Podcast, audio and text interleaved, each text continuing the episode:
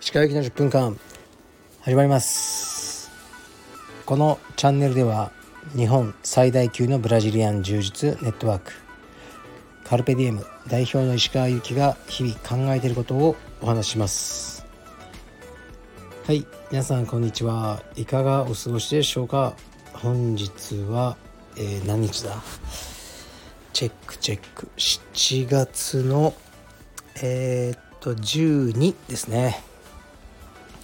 暑いですね東京は。今日もすごく暑いです。で僕は昨日の夜は息子のレスリングに行ってきました。だんだんとレスリングっぽくなってきましたね。もう最近は細かいこと言わずにただじっと見てますね。で結構面白いですね。息子のスパー見るのが。僕の、まあ、趣味のようなものになってますね今。でえー、っと今日は忙しかったですね。朝は江東区で今ねやってるリノベーションですね。僕の家の。その、えー、進捗状況を見て内装業者さんと打ち合わせをしてきました。僕の部屋ですね。非常に狭い部屋なんですが、まあ、僕の中ではもう寝るだけの最高の睡眠部屋にしてやろうと思ってねあの防音の壁を取り付けたりいろいろしてもらってるんですけどうん結構いい感じにあのなってましたね。まだね全然床とかあの張ってない状態なんですけどあここにベッドを置いてねもうぐっすり眠りたいなって思いましたね。で、えー、息子と僕のためのトレーニングルームですね。でこれもね6畳しかないんですが、まあ、ロープを取り付けたりいろいろですね。あの楽しみです。でこの部屋は本来息子の、えー、子供部屋っていうかね息子の部屋であるべきなんですが、まあ、6歳でで勉強とかも全然しないんでもういいだろう、もうお前部屋いらねえだろって言ってあのトレーニングルームに無理やりしたんですね。でマットを敷いて。うちの妻的にはまあでも雄太が中学生とかになったらいくらなんでも自分の部屋いるでしょ。うって言われててうんそうだな。でそうだなじゃなくてどうすんのよその時って言われたんですがその時はねまた違うとこに住んでんじゃないかなとか思ってますね。とりあえず6年間ぐらい住んで飽きてきたら別のとこに住みたいなって、まあ、僕は思ってますね。だからあんまり先のことまで見れないタイプなので息子が中学生っていうのはまだうんいいんじゃない？考えなくて。とにかく今今大事なのはトレーニングだって言ってトレーニングルームにしましたね。はい。で最近こういう記事をなんか読んだんですよね。えー、っとね富裕層が自分の子供にかけるその教育費とかをねこういろいろ見てその富裕層でない人がもう子供をね作りたくなくなった。で、ね、留学させたりこういろんなねまああるじゃないですか。そういう教育とかはどうせできないからもう最初からあのー、ねもう負け組になるだけだみたいなことをこう書いてあったんですけどうんまあ僕はね富裕層でもなければまあその貧困層でもないっていう、まあ、自負はあるんですけどあんまりそんなこと考えなくていいんじゃないですかね。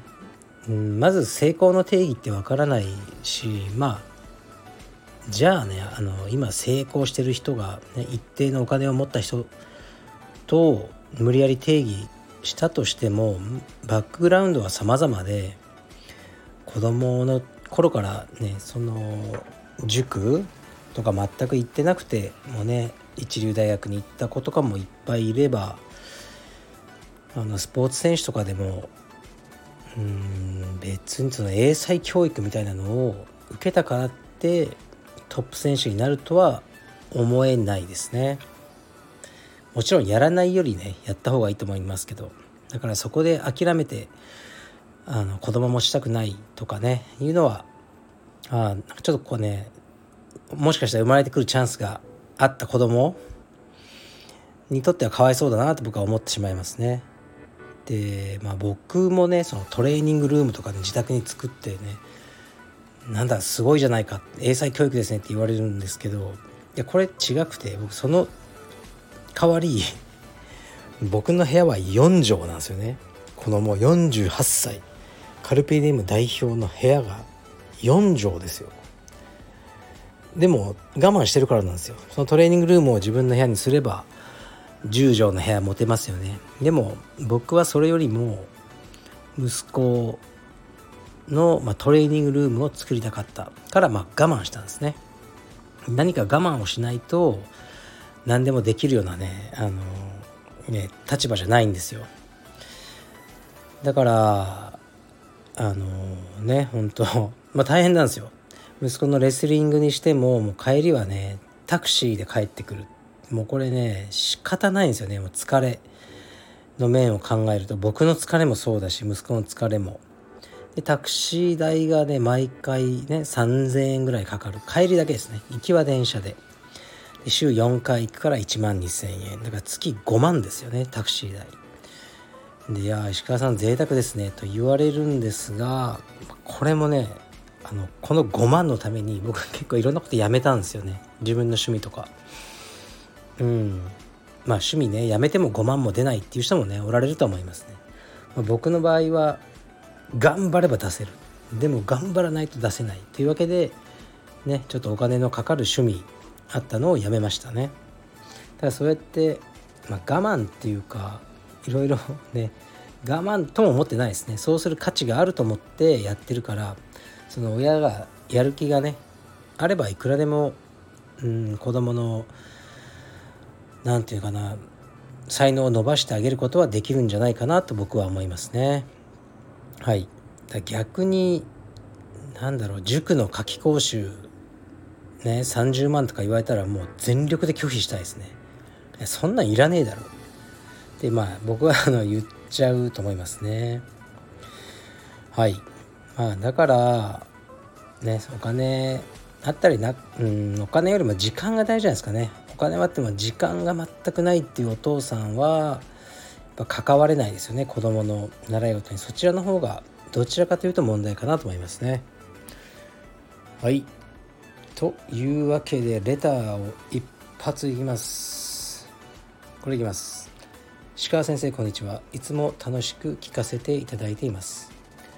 私には小学校低学年小学校低学年の息子がいます。充実も頑張っています。私たち夫婦もたしなみ程度に充実をしています。よくある学校での友人間のトラブルで喧嘩になった際タックルで倒したりチョークで締めたりなどをしてしまい先生から電話がかかってくることもあります。私は暴力は良くないと思い嫌なことを言われても手を出した方が悪くなってしまう。大好きな柔術が周りの人たちに野蛮なイメージになってしまうとたびたび伝えるのですが夫はどつかれたらどつき返せというスタンスです。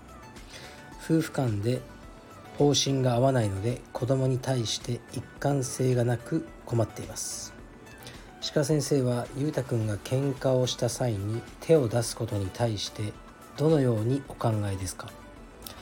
夫婦で考え方は一致されてますか？教えていただけると幸いです。長文失礼しました。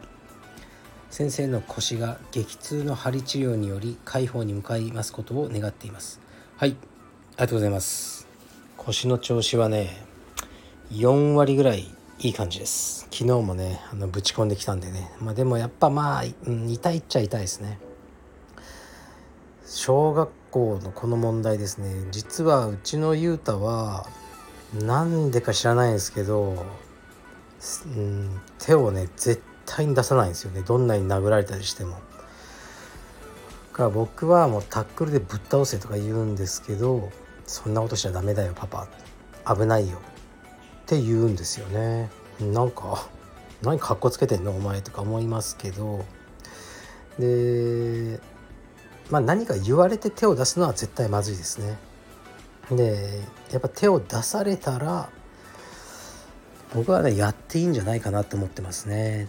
この叩かれても何もしないっていうのはどんどん助長してしまうんじゃないかと思うんですね。相手の行動を。だから、まあ、叩かれたりしたら一つのねこれはもう、えー、ね相手がラインを超えたということでやっていいんじゃないかな。法律的なことは分かんないです。僕の感覚ではそう思ってますね。でだからつまうんだからタックルはねやっぱまずいですね。バーン倒してねあの倒れて相手が受け身取れなくて後頭部から落ちたらあの大怪我するので何がいいのかなっていつも思ってるんですよね。でね僕が思ってるのはね、まあ、ローシングルですね。ローシングルタックル。でローシングルはねバーンって入ってもそのいきなりねあのすごい勢いで後ろに倒れることはないと思うんですよね。で軽めにローシングルに入って相手の後ろにまず回り込みます。はい、ですから今の体勢で言うとまずローシングルタックル入りますね。で相手がね両手を前についちゃう形で倒します、ね、手押し車みたいなありますよね。あの状態に持っていきますね。でそこからまあできたら相手の両足を持ち上げればそのまま相手のお腹はもうつくと思います。経験者なければですね。でえー、バックマウント状態にいきましょうか。腰の上に乗る。ガンって乗ったら危ないんで。でそこで制する。多分バックフック作ったらほとんどの子は逃げれないと思うんですね。でたすき掛けです。たすき掛けで、まあ、噛んだりされないようにそこだけはケアしつつあの相手を制する。っていうのでいいんじゃないですかね。これチョークに行っちゃうとまずいので制する。ですね。これでどうでしょうかね。だから僕はいつもあの殴られたらね殴り返さずにローシングルに入れというふうに言ってますね。うん。多分これでそんな怪我させることはないんじゃないですかね。まあ夫婦まあローシングルかどうかはねうちの妻知らないのであのー、ですけど大体一致してるんじゃないですかね。うん。やはりね殴られても何もしないっていうのは良くないし単純にねどんどん傷ついてほしくないですよね自分の息子が。